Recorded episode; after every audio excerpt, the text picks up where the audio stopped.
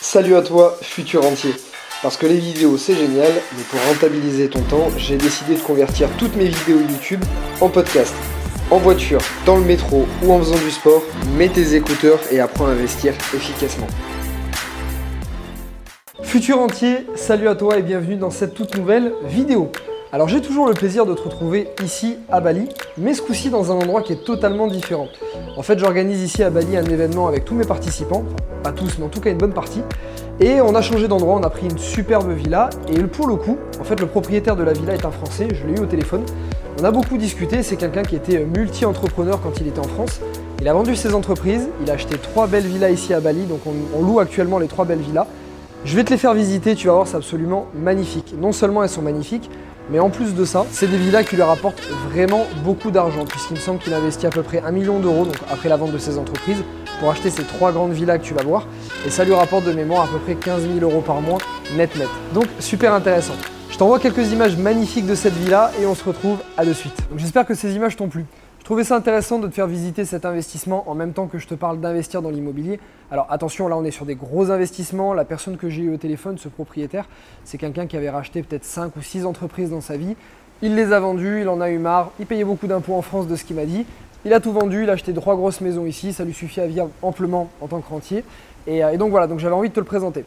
Maintenant on va partir sur des investissements beaucoup plus simples. Donc le but de cette vidéo, c'est de reprendre, notamment pour tous les débutants, parce que vous êtes de plus en plus nombreux à me rejoindre sur cette chaîne et je vous en remercie. Le but, c'est vraiment pour les débutants de reprendre étape par étape comment est-ce qu'on peut investir dans l'immobilier. Premier point, être formé. Alors forcément, tu vas me dire, oui mais Christopher, tu es formateur en investissement immobilier, tu vas pas nous dire le contraire. Oui, exactement, je ne vais pas te dire le contraire. Je suis formateur en investissement immobilier, tout simplement parce que je crois en ce que je fais, pour la simple et bonne raison que quand j'étais en gestion de patrimoine, j'ai rencontré énormément de personnes qui ont fait des erreurs en fiscalité, des erreurs financières, des erreurs dans l'investissement immobilier. Et je savais à quel point c'était important pour eux de connaître ça, mais à quel point c'était vraiment flou dans la tête des gens. Donc oui, c'est quelque chose dont je suis très très convaincu. Un petit peu comme un médecin qui va dire de ne pas fumer parce que grâce à son métier, il connaît tous les impacts négatifs que ça va avoir sur ta santé. Ou un peu comme un avocat qui va te dire de prendre une protection juridique parce qu'il sait à quel point ça peut être coûteux de ne pas en avoir. Donc oui, forcément, je suis très très convaincu par ça. Une fois que tu es bien formé, que tu as les compétences pour investir dans l'immobilier, la deuxième étape, c'est qu'il faut savoir pourquoi est-ce que tu investis dans l'immobilier. En fait, il y a une chose dont il faut prendre conscience, c'est que investir dans l'immobilier, c'est une chose, mais il faut savoir quelle est la finalité en fait. Pourquoi est-ce que tu vas investir? Est-ce que tu vas investir parce que dans 10 ans, tu veux revendre et réaliser un de tes objectifs, un de tes rêves? Est-ce que tu veux investir parce que tu veux garder tes biens pendant 50 ans et ensuite les transmettre à tes enfants? Quel est l'objectif final d'avoir de l'immobilier? On est d'accord, même si moi je suis passionné par l'immobilier, moi ce qui me passionne surtout c'est l'objectif. Qu'est-ce que je peux faire réellement? Quelle est la liberté que m'offre l'argent que me procure l'immobilier. Donc toi, qu'est-ce que c'est? Une fois que tu as tes rentes, une fois que tu as tes loyers, une fois que tu as tes plus-values, qu'est-ce que tu vas faire de cet argent? Est-ce que tu as des rêves? Est-ce que c'est de travailler beaucoup moins? Est-ce que c'est de passer plus de temps avec ta famille, avec tes enfants? Est-ce que c'est d'aller créer une association à l'autre bout du monde? Est-ce que c'est de t'acheter une voiture, de t'acheter un super bel appartement? Quel, est ton but final? En fait, ce qui est important là-dedans, au-delà de juste savoir pourquoi tu investis et donc bah, quelle est la finalité, c'est vraiment de garder en tête tous les jours quelle est ta motivation principale. Si le but d'acheter de l'immobilier, c'est de passer plus de temps avec tes enfants parce que tu en as marre le matin quand tu te lèves à 8 heures d'aller travailler alors que tu aimerais peut-être amener tes enfants à l'école, ou peut-être qu'il y a un jour où tes enfants ne sont pas à l'école et tu aimerais peut-être rester à la maison avec eux.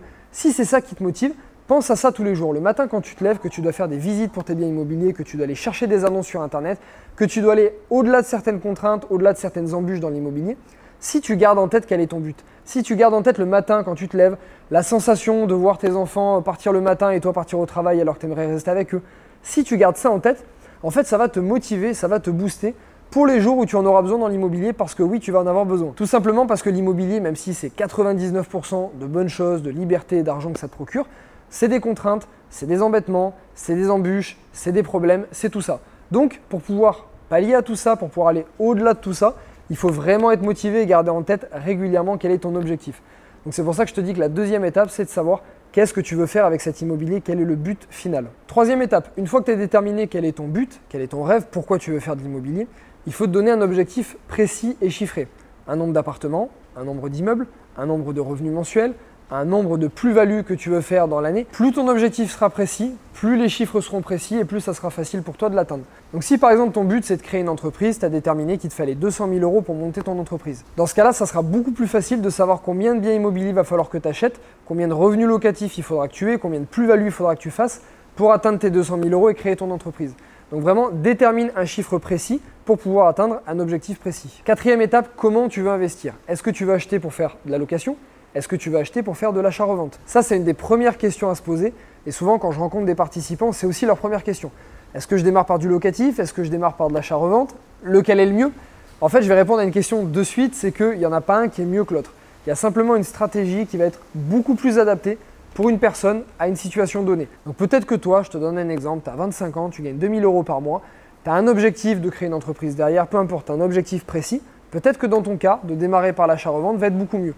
Tu prends une autre personne qui a peut-être la même situation que toi, son objectif est différent, pour elle, ça sera peut-être beaucoup mieux de démarrer par la location. En fait, ça, à force d'être formé et donc forcément d'avoir toutes les connaissances liées à ces deux stratégies, tu arriveras à savoir quels sont les avantages et inconvénients des deux stratégies. Et à ce moment-là, tu seras suffisamment euh, compétent pour savoir sur quelle stratégie partir. En fait, pourquoi cette question est importante? Tout simplement parce que si tu décides de partir sur de l'achat-revente ou sur de la location, tout ce qui découle derrière sera complètement différent. En fait, tu ne recherches pas les mêmes types d'opérations, c'est pas du tout les mêmes. Tu vas pas forcément rechercher aux mêmes endroits, c'est pas forcément les mêmes quartiers, c'est pas les mêmes cibles que tu vas toucher. La stratégie n'est pas la même, le type de crédit à demander n'est pas le même non plus, la fiscalité, je t'en parle pas, ça n'a non plus rien à voir. Donc vraiment, tout va être différent suivant que tu choisisses de la location ou de l'achat-revente. Cinquième étape, une fois que tu as déterminé que tu partais sur de la location ou sur de l'achat-revente par exemple, il faudra déterminer dans quelle ville, dans quel coin tu vas aller investir. Est-ce que tu restes à côté de chez toi, dans le même quartier? Est-ce qu'au contraire tu vas t'éloigner de chez toi? Est-ce que tu vas choisir des petites villes, des grandes villes? Un bon quartier, un quartier moyen, un quartier très haut de gamme, qu'est-ce que tu vas choisir? En parallèle de ça, tu vas te demander est-ce que j'achète un garage, un parking, une maison, un appartement, un immeuble, un local commercial? En fait, c'est deux questions à savoir. Où est-ce que j'achète, dans quelle ville, dans quel quartier, et l'autre question, qu'est-ce que j'achète, appartement, maison, etc. Euh, ces deux questions, en fait, elles vont être indissociables. Si par exemple, tu as un budget de crédit de 50 000 euros, forcément, ça va être ça ta contrainte. Pourquoi? Parce qu'à 50 000 euros, bah, tu ne vas pas pouvoir aller dans des grandes villes, tu ne vas pas pouvoir aller dans des quartiers haut de gamme. Donc ta contrainte de budget fait qu'automatiquement, tu vas commencer à aller chercher dans des quartiers un peu plus moyens ou des petites villes. A l'inverse, si par exemple ta contrainte c'est ta peur, imagine que tu es peur d'aller investir en dehors de ta ville. Donc forcément, tu vas te limiter qu'à ta ville. Si tu te limites qu'à ta ville, il va falloir trouver des biens qui sont intéressants dans ta ville. Donc tu as des villes qui sont intéressantes peut-être pour des parkings, certaines qui sont intéressantes pour des immeubles et d'autres pour faire de l'achat-revente sur des grosses maisons. Chaque ville va avoir un marché différent et donc il faudra analyser dans la ville où tu te situes quel est le plus intéressant. Donc je vais dire que comme ces deux questions sont indissociables, la première chose ça va être de caler toutes les contraintes. Quelles sont les contraintes? Quelles sont tes peurs? Qu'est-ce qui t'oblige, comme là par exemple le budget ou ta peur, à faire certaines choses? Une fois que tu as calé quelles sont tes contraintes, ensuite tu vas déterminer quelle est la ville ou quel est le type de bien que je veux choisir. Si tu as la ville, tu vas trouver le type de bien les plus intéressants dans cette ville. A l'inverse, si tu as le type de bien que tu veux faire, tu iras trouver la ville dans laquelle ce type de bien euh, se situe. La sixième étape, une fois que tu as déterminé quel type de bien tu voulais acheter, quelle ville tu voulais acheter, il faudra faire une étude de marché. Donc l'étude de marché, il faudra analyser quelle est l'offre de ce type de bien, la demande, quelle est la cible, quel type de population tu vas viser, que ce soit pour de la location ou pour de l'achat-revente, comment se comporte cette cible, quel est le budget de cette cible, qu'est-ce qu'elle veut, qu'est-ce qu'elle ne veut pas. Bref, tu vas tout analyser. Alors quand je te dis ça comme ça, ça doit te paraître super complexe de dire oula, faut analyser plein de données, plein de chiffres et tout. Pas forcément. Quand tu le sais le faire, moi par exemple, c'est quelque chose que j'apprends à mes participants, parce que dans mes formations, il y a un module exprès là-dessus. En l'espace de 15 à 20 minutes, ils arrivent vraiment à cibler 80% euh, des informations pour savoir si c'est intéressant ou pas de poursuivre l'analyse dans une ville et avoir vraiment les grandes tendances d'une ville ou d'un quartier. Donc ça peut se faire vraiment très rapidement, mais comme tout, quand tu ne le sais pas, ça te paraît être une montagne et ça te paraît des heures d'analyse, alors qu'en fait pas du tout. Septième étape, une fois que tu as fait toutes tes analyses, il faudra cibler qu'est-ce que tu vas acheter précisément. Imaginons que dans l'étape précédente, tu as déterminé que tu cherchais un immeuble. Un immeuble, c'est bien, mais il y a aussi quel type d'immeuble, quel type d'appartement à l'intérieur, qu'est-ce qui est le plus recherché. Je te donne un exemple. Moi, quand j'ai acheté mon premier immeuble, dans la ville où j'ai acheté, à la base, je voulais chercher un immeuble avec que des studios. Je me suis rendu compte, après ces analyses, qu'au final, ce qui était le plus recherché, c'était des T2, des T3 et des T4. Pourquoi C'est comme ça, la cible en fait de cette ville fait que ces appartements étaient beaucoup plus demandés, surtout les T3 et les T4.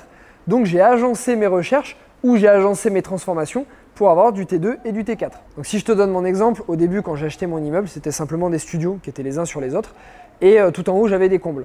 J'ai refait les combles en T2 et un des studios, je l'ai aussi transformé en T2 parce que la demande euh, me disait que c'était mieux d'avoir des T2. Voilà. Si j'avais pas vu cette demande, si j'avais pas analysé la demande de la ville, j'aurais tout simplement gardé ça en studio. Donc voilà, même si tu as ciblé ta ville dans laquelle tu voulais investir, ça c'est l'étape qu'on a vue tout à l'heure, même si tu as ciblé que tu voulais des immeubles, Là, reprends tes analyses et vois de quoi ont besoin les gens, de quoi ont besoin la cible que, bah, que tu vas cibler tout simplement. Si par exemple c'est des grandes familles, elles vont rechercher forcément des T3, des T4. Voilà, donc prends la cible qu'il y a dans le quartier ou dans la ville dans laquelle tu veux investir et transforme tes biens immobiliers ou cherche des biens immobiliers qui sont en adéquation avec ta cible. Et donc on arrive maintenant à la huitième étape, la meilleure, le concret. Les recherches de biens sur les annonces et les visites. Alors évidemment c'est la partie la plus complète, ça demande énormément de choses.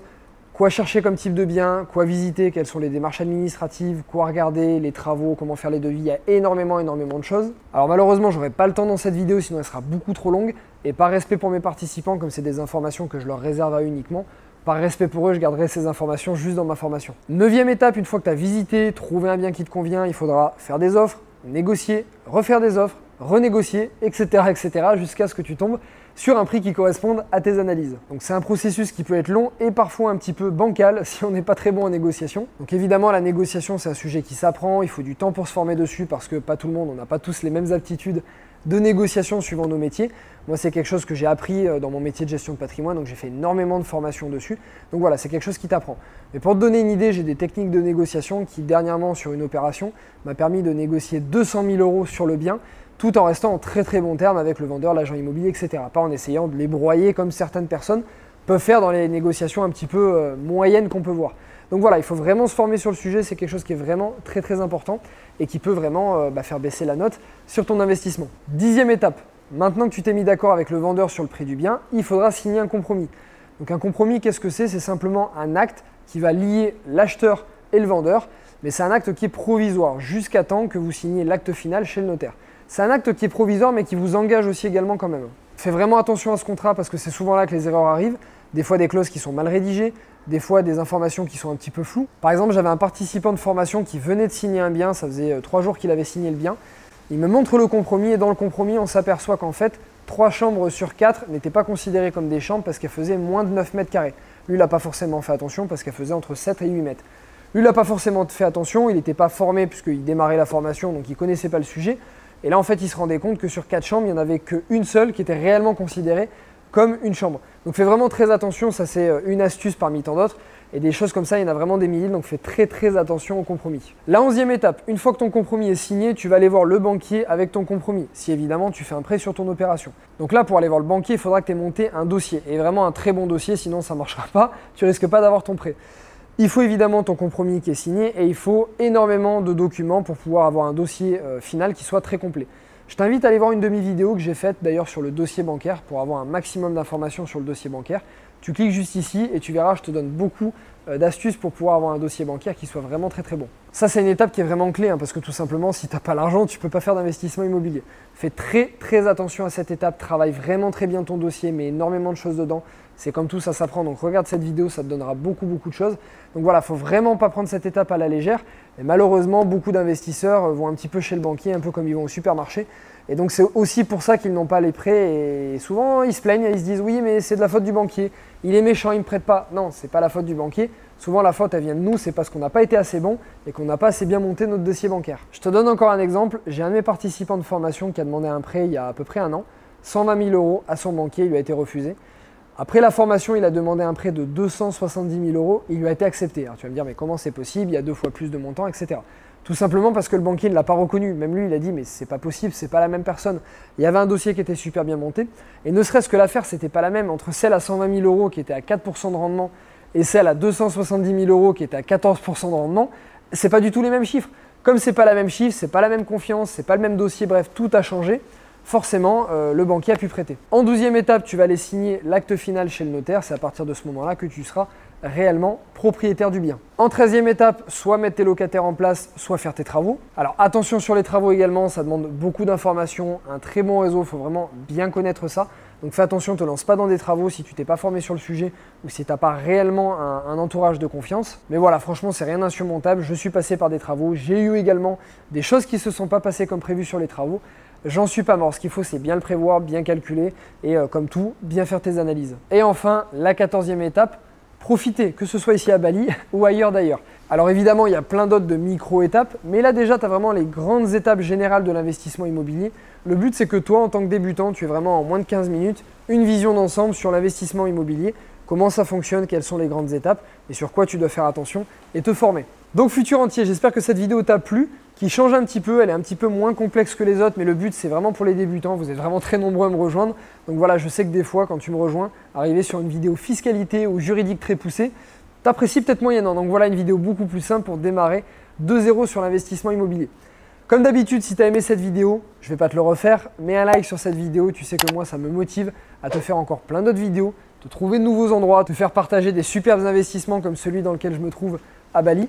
Écris-moi également en commentaire qu'est-ce que tu as pensé de cette vidéo. Est-ce que toi, en tant que débutant, tu l'as apprécié Est-ce que tu aimerais des vidéos plus complexes ou des fois des vidéos un peu plus simples pour vraiment partir de zéro pour les débutants? Voilà, dis-moi ça en commentaire, ça m'aidera. Évidemment, n'oublie pas de cliquer dans la description sur le lien. Tu recevras une heure de mon séminaire gratuit où là déjà tu iras sur des étapes beaucoup plus complexes. Je te parle de fiscalité, de stratégie et de crédit notamment. Et tu recevras à la suite de ça pas mal d'autres vidéos où je te parle de tout mon parcours, comment j'ai acheté plus d'une trentaine de biens immobiliers en partant de zéro et sur quatre continents différents. Toutes les erreurs de mes biens, combien ça m'a rapporté également. Bref, tu sauras absolument tout. Donc futur entier, je vais te souhaiter, comme d'habitude, une super belle journée pleine de patates, pleine de motivation. Et je te retrouve la semaine prochaine pour une nouvelle vidéo. Salut à toi